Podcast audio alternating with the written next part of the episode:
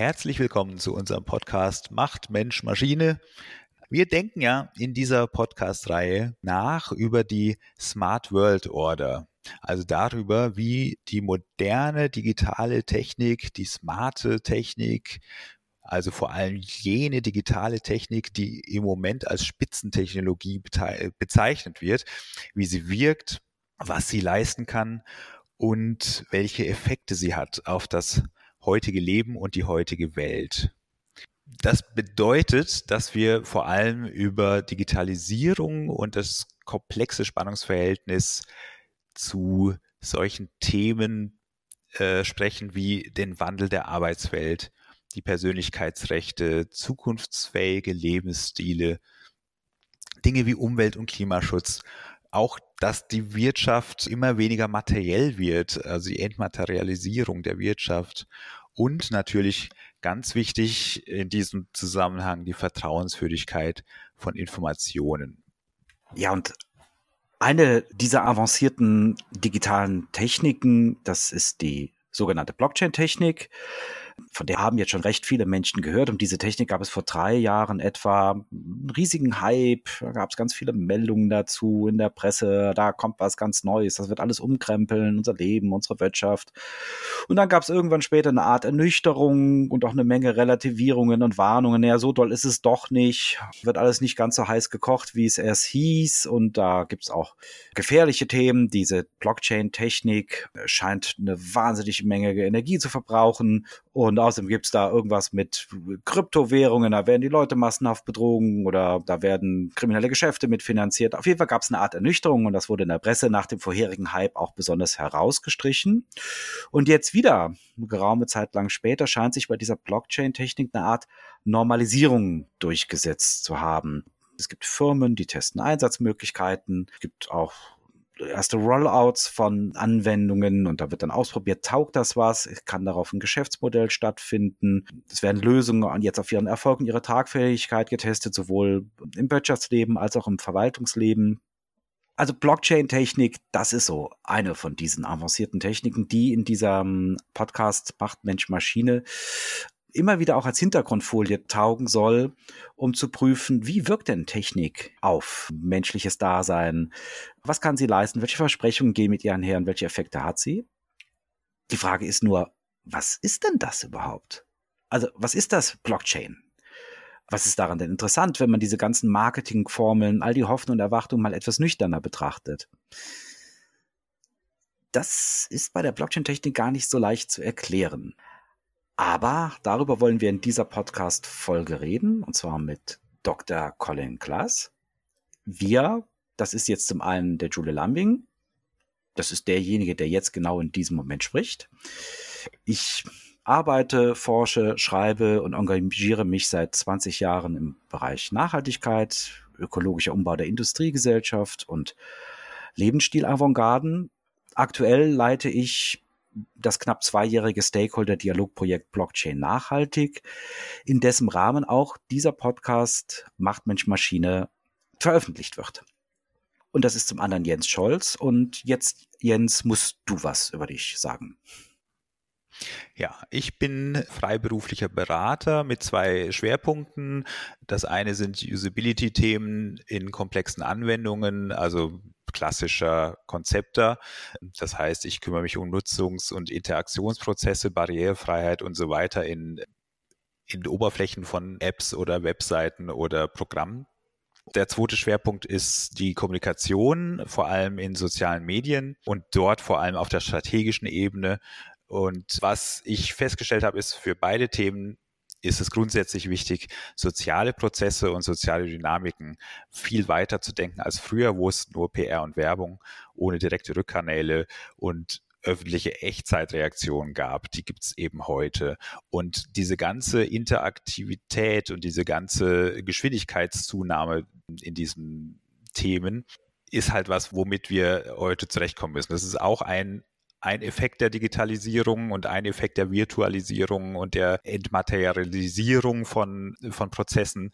Dadurch wird eben alles sehr viel schneller und sehr viel unübersichtlicher. Und genau an der Stelle ist auch mein Interesse an dieser Blockchain-Technik entstanden, weil ich das Gefühl hatte, das hat da so ein bisschen Ja, sie hat eine gewisse Ähnlichkeit. Und jetzt möchte ich gerne Colin Glass begrüßen bei uns im Podcast. Und erstmal Hallo Colin. Moin. Das ist sehr lustig, wenn der Colin Moin sagt. Jetzt ist es so, dass eigentlich der äh, Giulio Colin vorstellen wollte und nicht ich. Ja, ich kann was zum Colin sagen. Äh, Colin hat lange als interdisziplinärer Wissenschaftler gearbeitet, in verschiedenen Themenfeldern geforscht und sich eingehend und tief mit Blockchain-Technik beschäftigt. Ursprünglich studierte der mal, der Colin Maschinenbau und promovierte in Materialwissenschaften. Ich glaube, das ging über die Vorhersage von Kristallstrukturen per Simul irgendwie so, Simulation. Auf jeden Fall promovierte er mit Materialwissenschaften an der Eidgenössischen Technischen Hochschule in Zürich, die ETH, wie die auch genannt wird. Das Leute, die jetzt so ein bisschen sich in der Universitätslandschaft auskennen, wissen, das ist eine der angesehensten Universitäten weltweit. Und als jemand, der neugierig ist und es liebt, in vielen Forschungsfeldern und interdisziplinär zu arbeiten, ist er dann auch vor einigen Jahren in ganz andere Felder reingegangen, zum Beispiel ans Hochleistungsrechenzentrum in Stuttgart. Das ist dieses Feld, wo es um Supercomputer und so etwas geht. Zeitweise hat er auch eine Vertretungsprofessur gehabt an der Helmut Schmidt Universität der Bundeswehrhochschule in Hamburg. Und jetzt entwickelt er in einer eigenen Firma, ich sag mal, irgendwas mit Blockchain. Ich weiß nicht, Colin, willst du dazu noch was ergänzen? Habe ich das richtig wiedergegeben? So? Ja, im Wesentlichen, aber ich ergänze gerne noch, äh, was wir anbieten, ist Simulation von, von Blockchain-Systemen. Heute werden wir viele über Blockchains sprechen, aber eine ganz entscheidende Sache werden wir größtenteils außen vor lassen. Und das ist, dass diese die Systeme unter der Haube sehr komplex sind. Und sie sind auch neuartig, gibt wenig Erfahrungswerte. Und das heißt, es ist schwierig, ähm, neuartige Blockchains optimal zu entwerfen. Und was wir anbieten, ist äh, das Verhalten von Blockchains eben per Simulation zu untersuchen, vorherzusagen. Dadurch machen wir diese Systeme vorhersehbar und können zum Beispiel Unternehmen dabei helfen, neuartige Blockchain-Systeme zu designen. Ähnlich wie zum Beispiel Karosserien heutzutage per Simulation designt werden. Mhm. Wobei, klingt schon ein bisschen merkwürdig. Also Blockchain-Technologien vorhersehbar. Es klingt so, als könnten die irgendwas machen. Ja, also sie sind sehr sensitiv zu kleinen Änderungen. Also wenn ich was ändere, welchen Algorithmus ich nehme, wie groß meine Nachrichten sind, wie oft ich Nachrichten verschicke, wer alles teilnimmt und so weiter, gibt es sehr, sehr viele Stellschrauben. Und das Gesamtsystem reagiert sensitiv auf Veränderungen dieser Stellschrauben. Und dadurch ist es schwer äh, vorherzusehen, wie die sich verhalten werden. Wir simulieren das eben stattdessen. Also ich bin mir nicht sicher. Ich weiß nicht, ob ich nicht einfach nur Bahnhof verstehe.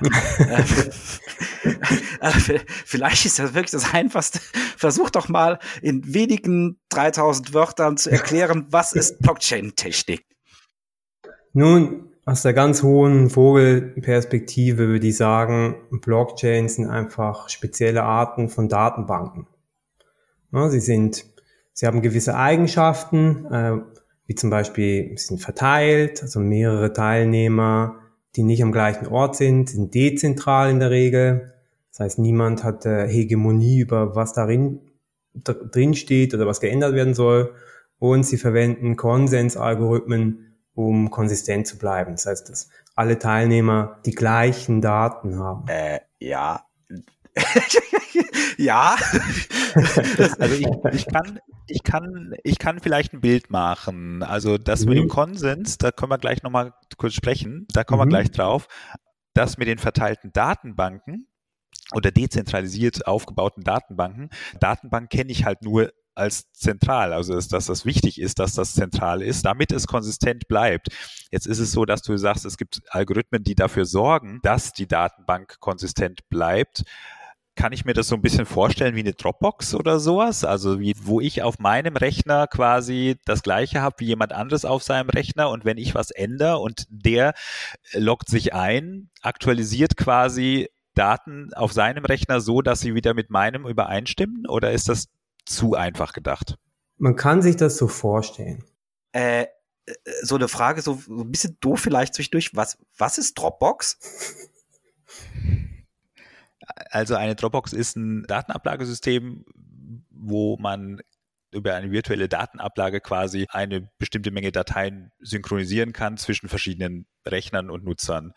Das ist eigentlich alles. Das ist einfach nur eine zentrale Datenablage, die, die man dann auch dezentral mit dem eigenen Rechner äh, aktualisieren kann. Und der Trick an der Dropbox ist, dass quasi jeder, der auf die gleiche Datenablage drauf guckt und die ändert, auch wenn er nicht online ist, alle Änderungen äh, synchronisiert bekommt, sobald er online ist. Also dass quasi alle immer auf dem gleichen Stand arbeiten. Das ist eine Dropbox. Dropbox ist eine Firma, die das macht. Es gibt verschiedene Sorten davon. Also es gibt auch das Google Drive oder von Microsoft dieses OneDrive. Aber letztendlich ist es immer so, es gibt ein Verzeichnis auf dem Rechner, der synchronisiert mit einem zentralen Server und der synchronisiert mit allen anderen Rechnern, die auf das gleiche Verzeichnis Zugriff haben. Okay, sorry für die doofe Frage so zwischendurch. Äh, ich wollte Colin nicht unterbrechen. Äh, Colin, äh, du warst eigentlich dran. ähm.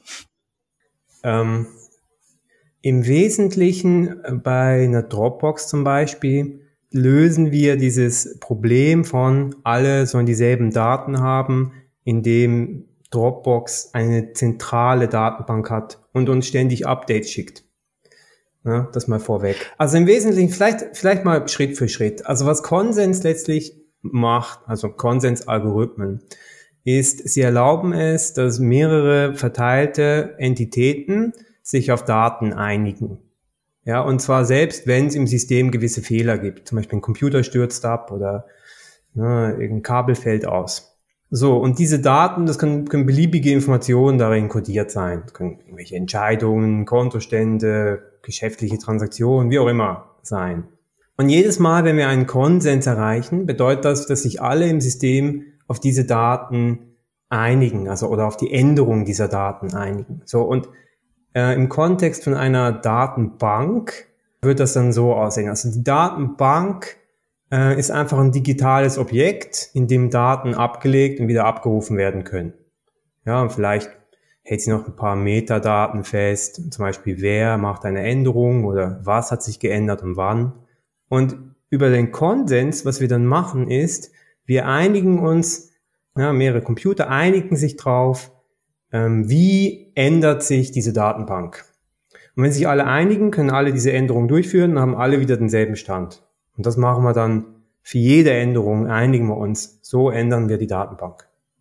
Jetzt haben wir kurz angeguckt, was mit Konsens gemeint, sind, äh, gemeint ist, eben man einigt sich auf Daten. Ja. Und diese Daten verwenden wir, um eben ähm, zum Beispiel eine Datenbank zu aktualisieren. Und indem sich alle darauf einigen, aktualisieren alle auf die gleiche Art und Weise und dann sind alle Datenbanken konsistent, das heißt identisch äh, über mehrere Computer hinweg. Nehmen wir mal eine Verwaltung zum Beispiel. Ne? typischerweise, was da, was da gemacht wird, ist, mehrere Mitarbeiter, äh, Mitarbeiterinnen wollen an einem, an gemeinsamen Daten arbeiten. Zum Beispiel ein Spreadsheet mit irgendwelchen Geschäftszahlen. Spreadsheet, das ist sowas wie Excel-Tabelle, oder? Ja, genau, ja. Ähm, was sich dann oft eben einstellt als Usus ist, die verschiedenen Mitarbeiter haben eine eigene Kopie, ändern irgendwas und schicken sich dann Updates oder neue äh, ja, neue Revisionen davon zu. Ja, und das ist natürlich extrem fehlerträchtig. Vielleicht vergisst man jemanden eine neue Version zu schicken oder man kriegt ein Durcheinander, welche jetzt neuer ist der Version. Es ist schwierig, Übersicht zu behalten, wer welche Änderungen durchgeführt hat. Und äh, oft kriegt man auch Konflikte, wenn zeitgleich in verschiedenen lokalen Kopien Dinge geändert werden. Ja, das ist ein Problem, das ist sehr verbreitet und genau dafür sind eben so Lösungen wie zum Beispiel Dropbox oder Google Drive eingeführt worden, um diese Probleme zu mitigieren. Auch nicht unüblich wäre zum Beispiel, dass einfach eine Person eine zentrale Kopie vorhält, zum Beispiel die Verwaltungschefin. Man hat eine zentrale Kopie und sagt dann nur, ich mache Änderungen daran. Alle schicken Änderungen mir und ich mache alle Updates und dadurch haben wir die, die Revision schön geordnet es ist klar, wer welche Änderungen gemacht hat. Die Chefin hat die Übersicht. Ja, und es gibt keine Konflikte. Oder zumindest sind die dann sofort klar. Aber es gibt dann trotzdem Probleme, auch bei Dropbox oder eben bei der Chefin. Erstens hat eine Person oder eine Entität hat die Wahrheit, wenn man so will, die Kopie, an der sich alle orientieren. Diese Person kann dann Veränderungen durchführen, ohne andere zu fragen oder informieren. Das mag bei der Verwaltungschefin jetzt in Ordnung sein, aber wenn zum Beispiel mehrere Firmen sich koordinieren wollen, dann möchte man das nicht, dass eine Firma einfach irgendwas ändern kann, ohne andere zu informieren oder fragen. Und außerdem ist es auch fehlerträchtig, wenn diese zentrale Kopie verloren geht, äh, zum Beispiel durch einen Absturz und es ist auch arbeitsintensiv. Was jetzt eben zum Beispiel Blockchain-Lösungen verallgemeinert eben anbieten wollen, ist, dass so ein Konsens eben auf verteilte Computer ausgedehnt wird. Und in diesem, in diesem Fall hätten jetzt eben alle Teilnehmer die eigene Kopie und Änderungen werden immer im Einvernehmen, im Konsens aller äh, Teilnehmer durchgeführt an allen Kopien.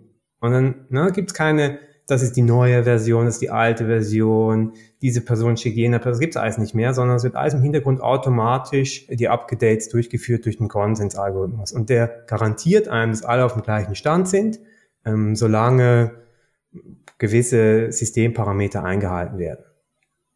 Okay, und das ist jetzt Blockchain schon? Im Wesentlichen ja. Also wenn man jetzt, wenn man es mal noch ein bisschen abstrakter sehen will, im Wesentlichen geht es bei einer Blockchain darum, es sind eben wie gesagt spezielle Arten von Datenbanken. Die Kopien werden über mehrere Teilnehmer verteilt, ne? mehrere Kopien, dass niemand eben die Macht hat, im Alleingang irgendwas zu ändern. Mhm, ja. Und sie nutzen eben Konsensalgorithmen, dass alle sich eben einigen auf, was sich ändert.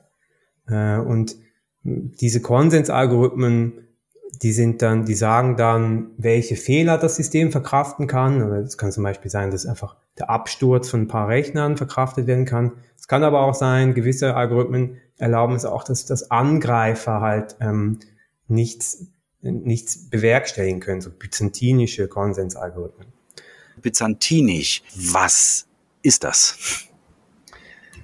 Es ist immer so, dass Konsensalgorithmen bis zu einem gewissen Grad Fehler verkraften können. Das ist einfach ja, Teil von, von deren Zweck. Die einfachsten Fehler sind Crash-Fehler, das heißt, ein Computer stürzt einfach ab und ist danach weg. Äh, dann gibt's äh, schwierigere Fehler, dass ein Computer kurz weg ist und wiederkommen kann. Und die schwierigste Klasse von Fehlern sind eben byzantinische Fehler. Und da darf der fehlerhafte Computer beliebige Handlungen durchführen. Er darf sogar Handlungen durchführen, um seinen eigenen Zwecken zu genügen. Das heißt, die Regeln des Konsens brechen und zum Beispiel einen Angriff führen. Und er kann sich sogar absprechen mit anderen byzantinischen Computern. Das heißt, wenn ein Konsensalgorithmus Crash-Fehler-tolerant ist, hält er einfach aus, dass, sagen wir mal, die Hälfte oder wie auch immer der Computer abstürzen. Wenn er byzantinisch ist, hält er aus, dass ein paar Computer sich verschwören gegen den Rest. Konsensalgorithmen garantieren ja, wie gesagt, dass alle auf dem gleichen Stand sind, sofern gewisse Rahmenbedingungen eingehalten werden. Welche Art von Rahmenbedingungen da sind, kommt darauf an, welchen Konsensalgorithmus man verwendet. Das heißt, jeder Teilnehmer hält sich an diesen Konsensalgorithmus, der ihm vorgibt, welche Handlungen zu tun sind, zum Beispiel eine Nachricht signieren und verschicken an seinen Nachbarn äh, oder eine Entscheidung treffen, ob jetzt zum Beispiel Datum A in die Blockchain aufgenommen werden soll oder nicht, basierend auf wie viele Stimmen dafür eingegangen sind von den anderen Teilnehmern. Solche Handlungen führen dann, wenn sie eben gemäß äh, dem Konsensalgorithmus korrekt durchgeführt werden, dazu, dass alle auf dem gleichen Stand sind. Und, äh, und zuletzt noch äh, wird, ähm, soll ich sagen, zuletzt noch halten Blockchains die gesamte Historie vor. Das heißt, äh, es merkt sich, wie Daten über die Zeit sich entwickeln und verändert werden. Ja, jede, jedes Update wird in dem Sinne sich gemerkt. Und auch Metadaten, wer macht Änderungen. Ja, und dann hat man eine Blockchain. Genau, also ich glaube auch, dass die gesamte äh, Historie festgehalten wird und dass diese Metadaten, also wer hat wann was gemacht, äh, dass das so das ist, was, glaube ich, so eine gewisse Besonderheit auch in dieser Hype-Phase dargestellt hat, ne? dass das irgendwie was ganz Besonderes wäre an der Blockchain. Ne? Wobei also, ich dann, mich dann immer gefragt habe, das ist doch aber in jeder Datenbank auch so. ja, dachte ich. Also, ja, das sind ja Datenbanken. Eben. Mit vorherigen Datenbanklösungen kann man zum Beispiel Historie, also Revisionskontrolle ebenfalls machen und auch äh, eben wer Änderungen macht, kann man auch verfolgen. Das Gute ist, dass jetzt eben viele spezifische Eigenschaften, also ganz spezielle Arten von Datenbanken in ein Konzept gebündelt werden, die eben mächtige Anwendungsfälle erlauben. Und das, ne, das ist natürlich sehr nützlich. Natürlich kann man sagen, ja, die Technologien gab es schon seit langem und so weiter und fort. Also, das ist ja immer so. Technologien werden irgendwann entdeckt und bis die sich dann zum Beispiel wirklich durchsetzen am Markt, dauert es halt eine lange Zeit, auch weil man sich an die Konzepte gewöhnen muss, auch weil man mal funktionierende äh, Modelle, die viele verschiedene gute Konzepte zusammenbringen, auch einführen muss und sich dran gewöhnen muss. Und ich denke, Blockchain ist eben genau so ein Gedankenmodell, was eben ganz spezifische Ausprägung von der Technologie abstrahiert. Aber, aber es heißt auch immer bei Blockchain, hey, nee, da kommt auch ganz viel ganz Besonderes hinzu. Da gibt es auch diese ominösen Hashes, irgendwie irgendwas mit Verschlüsselung, Verschlüsselung, nein, ja. was ist das? Verschlüsselung. So. Mhm. Und dann gibt's dieses Proof of Work. Da kommt dann noch was hinzu, außerdem, mhm. was du jetzt gesagt hast, oder? Ja, also der Zeitpunkt, wo in dem Sinne Blockchains als, als Konzept sich wirklich breit etabliert haben, war ja im Wesentlichen, oder nicht der Zeitpunkt, sondern der Umstand, anhand dessen sich das etabliert hat, ist die Entdeckung von Bitcoin. Und da kam wirklich eine neue Entdeckung hinzu. Und diese neue Entdeckung ist, wie können wir Konsens herstellen in einem öffentlichen System, in dem alle teilnehmen dürfen, ohne dass ständig das System korrumpiert wird durch Angreifer. Ne? Und das ist eine sehr schwierige Frage, weil äh, man kann sich vorstellen, wenn wir jetzt so eine Datenbank haben, in der was drinsteht, was wirklich wichtig ist, zum Beispiel Besitz, dann werden Leute kommen und, und das nicht ändern wollen. Die werden das umschreiben wollen, sagen, nein, ich besitze das jetzt. Und die Frage ist, wie können wir eine öffentliche Datenbank davor schützen, dass Leute einfach willkürlich umschreiben? Und die Lösung dafür ist eben dieser Proof of Work gekoppelt mit dem Nakamoto-Konsensus. Das ist dann eine spezifische Technologie, ein Konsensalgorithmus mit so einem Sybil-Attack. Bitte was? Sybil-Attack-Verteidigung, die das eben ermöglicht. Hm, wie weit wollen wir jetzt da einsteigen? Also im Wesentlichen geht es um Folgendes. Im digitalen Raum, wenn ich jetzt, sagen wir mal, ein fieser Angreifer wäre und Bitcoin umschreiben möchte und sagen möchte, zum Beispiel hier diese 1000 Bitcoin, die gehören jetzt mir, sagen wir mal, oder, oder diese Transaktion hat nie stattgefunden oder sowas, ne?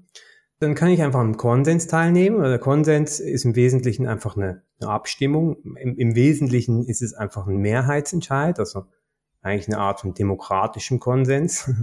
Ich stimme alle ab, was die Wahrheit ist. Und ich könnte dann einfach versuchen, mich ganz oft digital zu kopieren einen Angriff auf das System machen. Tausend oder eine Million digitale Kopien von mir zu machen und alle stimmen ab in meinem Sinne. Und das wäre eben ein Sybil Attack. Und die Frage ist, wie wir da gegen uns eben verteidigen können. Und da kommt eben der Proof of Work ins Spiel. Der ist dafür da, das zu verunmöglichen. Zumindest dieses mich selber kopieren lohnt sich dann nicht mehr. Und der Grund ist, weil mit dem Proof of Work wird mein Stimmrecht nicht gemessen an, ich bin ein Teilnehmer an diesem System, ja, und ich kann mir dann tausendmal mich kopieren und jede Kopie von mir ist wieder ein Teilnehmer, sondern mein Stimmrecht ist proportional zu wie viel Rechenpower verwende ich, um abzustimmen. Ja, und die kann ich halt nicht einfach kopieren tausendmal. Ich ich habe einen Computer, eine gewisse Menge Rechenpower und ich kann die einmal verwenden und damit kann ich abstimmen. Dadurch kann ich eben diesen Sybil Attack abwehren. Aber heißt das jetzt, alle Leute müssen ihre Daten schicken, wie groß ihr Computer ist und wie groß die Festplatte ist. Mhm. Und dann der, der die größte Festplatte hat, hat dann mehr zu sagen. Klingt ja für mich jetzt nicht sehr überzeugend. ja, da muss man ein bisschen in Detail gehen, bevor einem das überzeugt. vielleicht nehmen wir noch einen Schritt zurück und gehen auf diese Hash zurück. Ein Hash ist im Wesentlichen eine Binärzahl. Ja, einfach eine Zahl. Ich denke ja bei Hash irgendwie an so ein Kraut. Aber ja, aber in dem Fall ist es jetzt eine Zahl. äh, und meistens eine feste Länge, ja. Diese Zahl wird auf eine ganz bestimmte Art und Weise erzeugt, nämlich durch eine Hash-Funktion. Ja. Binäre Zahl heißt 1 und 0. Genau, 1 und 0. Und, und, und wenn die, die hat eine bestimmte Länge, dann steht dann 1, 0, 0, 0, 1, 1, 0 oder so. Genau, zum Beispiel. Das ist gemeint, okay. Ja, genau. Die werden auf eine gewisse Art und Weise erzeugt. Und Hash wird erzeugt, indem ich irgendeinen digitalen Input in so eine kryptografische Hash-Funktion reintue. Und dann kommt auf der anderen Seite kommt dann ein Hash raus. Also einfach eine Zahl. Okay. Auf der einen Seite steht, Julio wohnt in Köln. Als Text, genau, ja. ja? Mhm. Und auf der anderen Seite kommt dann 00010 oder so. Ja, genau. Damit das eben eine kryptografische Hash-Funktion hat, muss es noch ein paar Bedingungen genügen. Und zwar darf es nicht vorhersehbar sein, wie der Hash aussehen wird. Es muss völlig unvorhersehbar sein. Ich tue irgendein Datum rein, ja, Julio wohnt in Köln, oder wie auch immer, und es darf nicht möglich sein, zu raten, was rauskommen könnte als Zahl. Ja, das ist das eine. Und es gibt dann noch ein paar andere Dinge, aber das geht zu sehr ins Detail. Aber es darf auch nicht umkehrbar sein. Das heißt, wenn ich einen Hash habe, darf es nicht möglich sein, daraus einen Input zu generieren, der andersrum diesen Hash ergibt. Okay? Wenn ich 0001001 habe, mhm. darf man nicht von vornherein wissen, das bedeutet, Julio wohnt in Köln. Ungefähr, also im Vornherein weiß man das dann sowieso nicht, aber es darf auch nicht möglich sein, über irgendeine Methode, eine einfache Methode, einen Input zu generieren, der diesem Hash entspricht. Das heißt, sagen wir mal, der Hash ist 100101. Es darf nicht möglich sein, ich sage, aha, okay, jetzt verwende ich irgendeinen Umkehralgorithmus, aha, und da kommt zum Beispiel Julia von Köln raus und zack, das ist jetzt ein Input, der zu diesem Hash führt. Das darf nicht möglich sein. Das heißt, je nachdem, wer das wann eintippt, kommt ein anderer Hash raus und die Informationen die dazu notwendig ist, diesen Hash zu generieren, also diesen Schlüssel dann zu generieren, der wird quasi noch durch einen Kryptoschlüssel oder durch irgendeine andere Möglichkeit, die halt zeitlich begrenzt zum Beispiel ist oder was auch immer, wird das auch noch randomisiert, sagen wir mal. Hm, nee, auch nicht. Es kommt immer das Gleiche raus. Ah, okay. Es kommt immer das Gleiche raus. Äh, und es ist ganz wichtig. Das heißt, wenn ich den gleichen Hash habe und ich weiß, dass Julio quasi eingegeben hat, Julio wohnt in Köln, dann kann ich davon ausgehen, dass immer, wenn der Hash auftaucht, das heißt, Julio wohnt genau. in Köln. Dann ist das, was du meintest, wahrscheinlich eher so in die Richtung, dass wenn ich jetzt sage, äh, äh, Jens wohnt in Wuppertal, dass das auf keinen Fall den gleichen Hash ausgeben darf. Mm, ja, also das wäre dann eine Kollision. Also dass es nicht zwei, zwei Inputs geben darf, die den gleichen Hash geben. Natürlich passiert das, weil der Hash wird viel kürzer sein als der Input. Ah, verstehe. Aber der Hash ist halt lang genug, dass es astronomisch unwahrscheinlich ist, oder wie man das nennt. Ja, ja. ja aber was nicht möglich sein darf, ist, dass ich sage, ich habe hier einen Hash und ich generiere aus diesem Hash einen Input, der, wenn man ihn in die Hash-Funktion reintut, den Hash, Hash rausgibt. Okay. Ja. Und warum das wichtig ist, ist, weil Hash werden in verschiedenen Kontexten verwendet. Im Englischen nennt man es gerne auch mal Fingerprint, wie so eine Art Erkennungsmerkmal von gewissen Daten. Wenn ich dir jetzt einen Hash gebe, und dann liefere ich dir später Daten, die diesen Hash ergeben. Dann weißt du, diese Daten wurden damals gehasht, um den Hash zu erzeugen, weil anders kann ich nichts haben, was diesen Hash ergibt. Das ist viel zu unwahrscheinlich. Kann nichts finden, was diesen Hash erzeugt, zufällig, wenn der groß genug ist. Ne? Ah, okay. Mhm, mh. Ja, okay. Das ist jetzt eigentlich der Punkt. Solange der Hash die Zahl groß genug ist und ich sie nicht vorhersehen kann und ich es nicht umkehren kann, dann der einzige Weg, wie ich irgendwas haben kann, was einem spezifischen Hash entspricht, ist, indem ich ursprünglich genau das gehasht habe, um den Hash zu erzeugen. Alles andere ist viel zu teuer. Also im Prinzip wie, wie so ein öffentlicher Krypto-Fingerprint ja, genau. damals bei PGP, das ne, ja. in den, Ende der 90er. also zum Beispiel wenn man äh, Software runterlädt, kann man ja noch äh, einen Hash davon runterladen. Am Schluss kann man vergleichen, ist das wirklich die Software, die ich runtergeladen habe und mit dem Hash vergleichen. Für solche Sachen wird es ja auch verwendet. In den 80ern habe ich Programme aus Zeitschriften abgetippt. da wurden auch Hashes verwendet, um dafür zu sorgen, dass die... Hast du noch irgendwie Löcher in Karten gestanzt? Oder? Das, nee, das so schlimm nicht, aber es war halt Maschinencode, ähm, okay. Ne, also Assembler-Skript. Ja, ja. Da waren halt einfach 25 Zeichen oder 28 Zeichen in einer Zeile. Da damit man sehen konnte, ob ich mich irgendwo vertippt hat, habe, gab es halt Hashes sozusagen. Mhm. Und das wurde damals auch schon Hash genannt. Ne? Dass Prüfsumme, man dann sagt, ne? okay, das ist die, ja. Prüfsumme, genau. Also mit dem Begriff Hash habe ich immer die Prüfsumme verbunden. Deswegen war ich so ein bisschen verwirrt, dass das plötzlich wiederkommt. Also Prüfsumme ist einfach ein, ein, ein sehr kurzer Hash. Genau. Ne? Also meistens halt ja. irgendwie so zusammengerechnet, die ganzen Zahlen, dass halt auch eine eindeutige Zahl rauskommt. Also diese Eindeutigkeit, das war mir davon klar, das habe ich daraus irgendwie so ein mhm. bisschen übernommen. Mir ist nicht ganz klar gewesen, ne, was jetzt dieser Hash in diesem Zusammenhang mit dem Hash zu tun hat, den ich von früher kannte als Prüfsumme. Ja gut, dann kommen wir da jetzt gleich drauf. Ja, wenn wir jetzt mal ein einfaches Beispiel nehmen, und wir sagen, okay, der Hash hat zum Beispiel drei Ziffern und zum Beispiel sowas wie 471 oder äh, keine Ahnung, 366 oder 893 oder sowas, ne? Also das ist jetzt der Hash und nicht mehr 0 und 1. Genau, jetzt sehen wir, nehmen wir mal das 10er-System, kann man ja alles umrechnen. Ist einfacher sich vorzustellen. So, sagen wir mal, unsere Hash-Funktion bildet irgendwelchen Input ab auf einfach drei Ziffern im 10er-System. Okay, das heißt, es gibt tausend verschiedene mögliche Hash, also von 000 bis 999. Und jetzt im Proof of Work was ich da mache, ist folgendes. Als erstes muss ich ein Kriterium formulieren, dem ein Hash genügen muss, um als Proof of Work zu gelten. Zum Beispiel sagen wir mal, der Hash, das Kriterium ist, der Hash muss mit Null anfangen. Zum Beispiel. Diese drei Ziffern, die erste Ziffer muss Null sein. Okay. Dann ist der Proof of Work, funktioniert dann so, ich suche jetzt ein Input, dessen Hash diesem Kriterium genügt. Ja, dessen Hash mit Null anfängt zum Beispiel. In dem Fall, wenn jetzt die erste Ziffer 0 sein muss, ja, zum Beispiel 053, 007, äh, 091, all diese Hash wären dann zulässig. Das ist nämlich einer aus 10 Hashs, ja.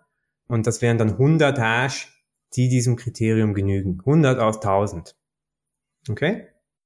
Ah, genau, weil 1000 wären von 0 bis 000 bis 999. Genau. Und wenn immer am Anfang die 0 stehen muss, dann geht natürlich 111 und 123 und 456 und all die Zahlen, wo irgendeine ersten Stelle was anders steht, nicht. Genau. Okay, habe ich verstanden. Okay, das heißt, wir haben noch 100 Hash, die dem Kriterium entsprechen. So, die mit einer 0 beginnen. So, und jetzt habe ich das Kriterium formuliert. Ähm, es ist klar, was der Erwartungswert ist, nämlich ich muss zehnmal probieren, ja, 100 aus, aus 1000, jeder Zehnte, ich muss zehnmal probieren, bis ich einen finde. Das ist der Erwartungswert. Kann mal, mal fünf sein, mal 15, mal, mal eins, mal, ne? Aber die Statistik sagt, der Erwartungswert ist zehnmal probieren und kriege ich einen Hash raus, der mit Null anfängt. Wenn ich jetzt zum Beispiel dir, Julian, Input liefere, dessen Hash mit Null anfängt, dann habe ich dir damit bewiesen, ich habe einen Erwartungswert von zehnmal die Hash-Funktion ausführen mit verschiedenen Inputs an Arbeit erbracht, um diesen Hash zu finden, also diesen Input zu finden. Also du hast zehnmal geraten, mhm. sozusagen, weil du zumindest jetzt einen geliefert hast, wo am Anfang dann die Null ist. Du gehst davon aus, ich habe zehnmal geraten. Der Erwartungswert, ich habe zehnmal geraten. Vielleicht habe ich nur dreimal geraten, vielleicht 20 Mal. Ich rate, indem ich einen irgendeinen Input in die Hash-Funktion tue. Und als. Output kriege ich einen Hash. Ja, und jetzt schaue ich diesen Hash an und sage, Fängt er mit einer Null an? Ja oder nein?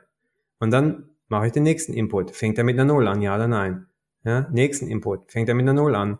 Und ich mache das, bis ich ein Output kriege, einen Hash kriege, der mit einer Null anfängt. Jetzt ist die Frage, wie oft muss ich das tun? Die Antwort ist, im Einzelfall kann ich das nicht sagen. Aber statistisch gesehen kann ich sagen, durchschnittlich muss ich das zehnmal machen, um einmal Erfolg zu haben, weil jeder zehnte Versuch wird erfolgreich sein. Das heißt, wenn ich dir jetzt einen Input bringe, dessen Hash mit Null anfängt, und wir hatten uns darauf geeinigt, das ist das Kriterium, dann weißt du, dieser Input entspricht einem Proof of Work von 10 Hash. Das ist der Erwartungswert an Arbeit, die ich erbringen muss.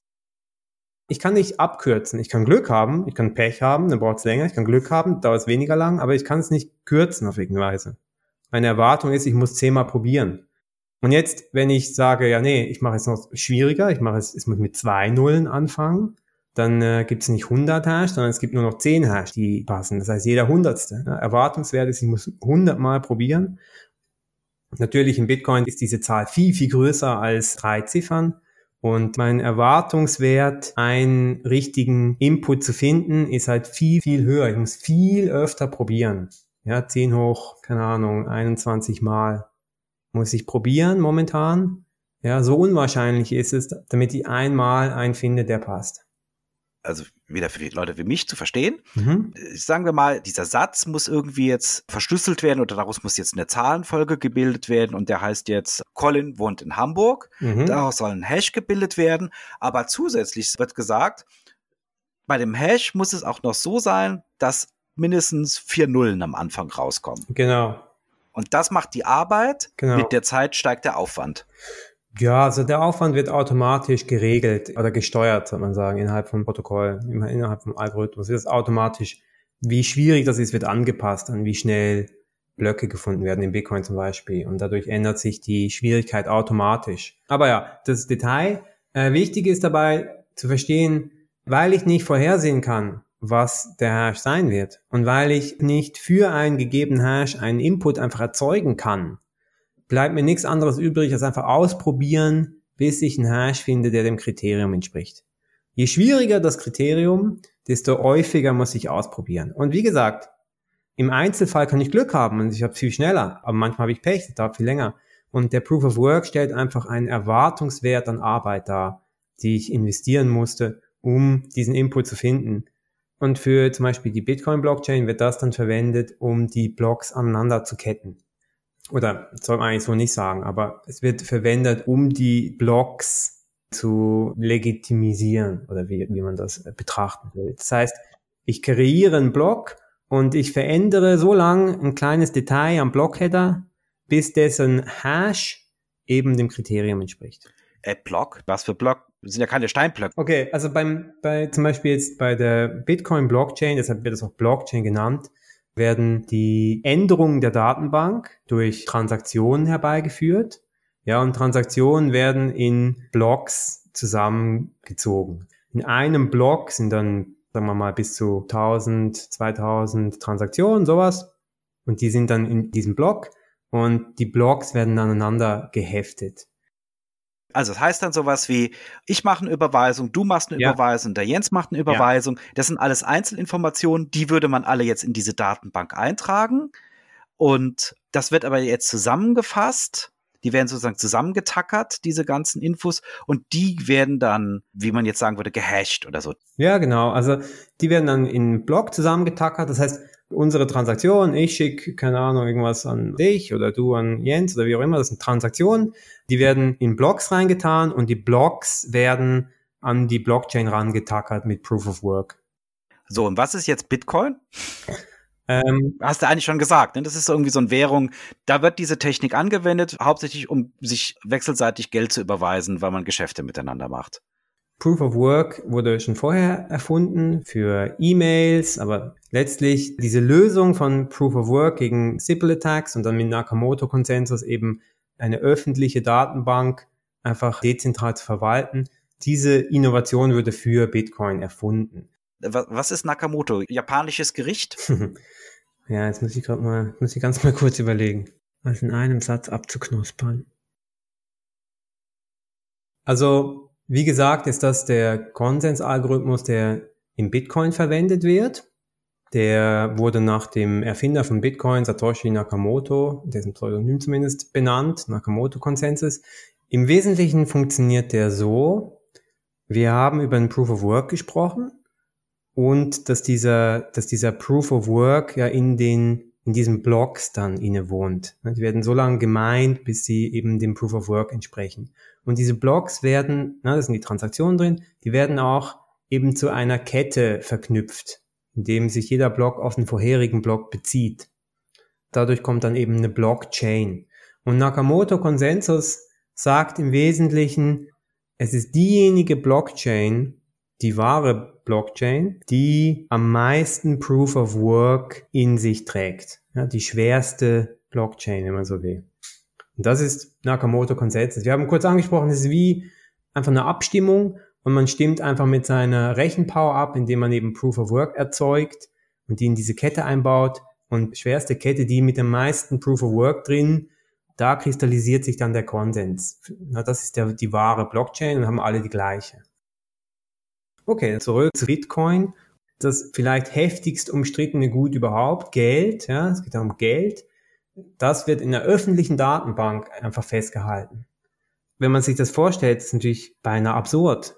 Wenn man jetzt nicht wüsste, dass es eben Technik gibt, um Konsens herzustellen mit Proof of Work und es wäre völlig absurd, Geld einfach in der öffentlichen Datenbank, in der jeder grundsätzlich was ändern kann oder reinschreibt, ne, ja, festzuhalten, klingt absurd erstmals. Aber gleichzeitig zeigt es halt, wie, wie mächtig diese Algorithmen dann sind, wie stabil die sind, dass in einem öffentlichen Kontext das meist umstrittene Gut überhaupt Geld einfach so festgehalten werden kann und na, niemand in der Lage, zumindest bis heute in der Lage ist, irgendjemandem was innerhalb vom Bitcoin-Ökosystem irgendwas wegzunehmen oder ne, irgendwas zu betrügen.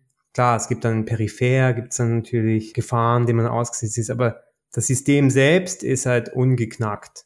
Vor allem, was ich gut finde, ist, wir haben jetzt das wirklich sehr ausführlich besprochen, aber mir ist jetzt auch klar, dass das auch wichtig war, dass wir das so ausführlich besprochen haben, weil, wie du jetzt gerade schon gesagt hast, das ist tatsächlich der Dreh- und Angelpunkt, dass das ist mir jetzt erst klar geworden, weil ich, die ganze Zeit war ich immer nur der Meinung, na ja, okay, ja, das ist eigentlich ganz vieles von den Dingen, die es schon gibt, nur dezentral. Mhm dass das allerdings in, gerade in dieser Kombination mit diesem Proof of Work und dem Hash, dass das einfach mal eine ganz andere Form der, der Verifizierbarkeit von Interaktion oder Transaktionen ist, die auch noch nicht einmal von irgendjemandem gesteuert oder gelenkt werden kann, das finde ich schon sehr cool. Also das ist was, wo ich jetzt irgendwie so im Kopf habe, okay, das ist neu. Das habe ich jetzt tatsächlich so noch nirgends woanders gesehen. Da kann ich jetzt nicht hergehen und sagen, oh, das ist ja wie Dropbox oder oh, das mhm. ist ja wie PGP. Das ist tatsächlich jetzt was anderes. Aber das ist auch der Grund, warum wir wahrscheinlich so lange darüber gesprochen haben, über diese Hashes und das Proof of Work, weil das tatsächlich genau dieser Punkt ist, den es halt vorher nicht gab. Ne? Und deswegen muss man den auch genauer erklären. Also ich sehe das genauso. Das ist halt eine völlig neue Sache, eine großartige Innovation. Das Problem hat die Cypherpunk schon jahrzehntelang umgetrieben und erst 2008 oder 2009, wie man sehen will, wurde es gelöst. Und viele dachten vorher, es ist nicht möglich, das überhaupt zu lösen. Das muss man auch noch sehen. Elegant dran ist auch, dass nicht nur ist es vielleicht die mächtigste Verwendung von so einer öffentlichen Blockchain, aber auch die zugleich die einfachste. Das, das ist in sich Geld. Das bezieht sich nicht auf irgendeine Währung außerhalb. Das bezieht sich auf gar nichts außerhalb von der Datenbank selbst, sondern es ist einfach nur Zahlen in der Datenbank und wir nennen die dann Bitcoin oder Satoshi.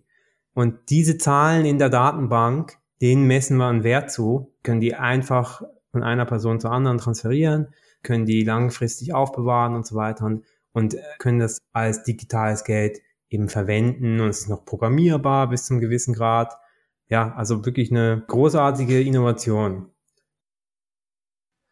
Okay, jetzt habe ich das, ich habe zumindest das vom Prinzip her soweit verstanden, wo da jetzt quasi die, die Innovation ist und was da tatsächlich die Besonderheit an Blockchain-Technik ist. Aber mich interessiert die Währung tatsächlich am wenigsten, mhm. ehrlich gesagt. Mich interessiert, gibt es denn neben mhm. der Währung noch andere. Anwendbarkeiten? Genau. Da gibt es ja noch mehr so Fragen, ähm, sagen wir mal Energieverbrauch, Cyberkriminalität, Datenschutzfragen. Genau, zum Beispiel. Ich fand das jetzt sehr wichtig, also für mich jetzt schon mal, da überhaupt jetzt mal diesen Überblick zu haben, was das jetzt tatsächlich auf der technischen Seite bedeutet, damit ich mir da auch ein Bild draus machen kann. So, vielleicht habt ihr es gemerkt, habt ihr nicht gemerkt, aber wir haben ja zwischendurch auch noch einige technische Schwierigkeiten gehabt bei der Übertragung und Jens und ich mussten es auch nochmal extra zuschalten, aber jetzt haben wir doch einige sehr grundsätzliche Fragen rund um die Blocktechnik angesprochen und ziemlich spannende Antworten bekommen von Colin. Es ist ganz klar, jetzt gibt es natürlich noch weitere Fragen, zum Beispiel, wie das jetzt genau ist mit den Anwendungsfällen und wie das jetzt mit diesen sogenannten Enterprise Blockchains oder wie hieß das, Permission Blockchains ist. Aber all das werden wir das nächste Mal machen. Ja, ja, also ich muss mich, ich muss mich ganz besonders bedanken, weil ich dachte, ich wüsste schon ziemlich viel, aber ich äh, habe festgestellt, ich weiß, ich wusste gar nicht so viel. da bin ich jetzt, okay. da bin ich jetzt wesentlich schlauer und da danke ich, da danke ich dir auf jeden Fall sehr. Ähm, mich, mich da aufgeschlaut zu haben. Ich glaube, ich bin da jetzt auch ganz gut gewappnet für die kommenden Podcasts. ja, sehr gerne. Und für dieses Mal war es das doch, Jens, oder? Ja, auf Wiedersehen. Hören. Auf Wiederhören. Jawohl. Tschüss, danke, dass ihr mich äh, da hattet. Tschüss.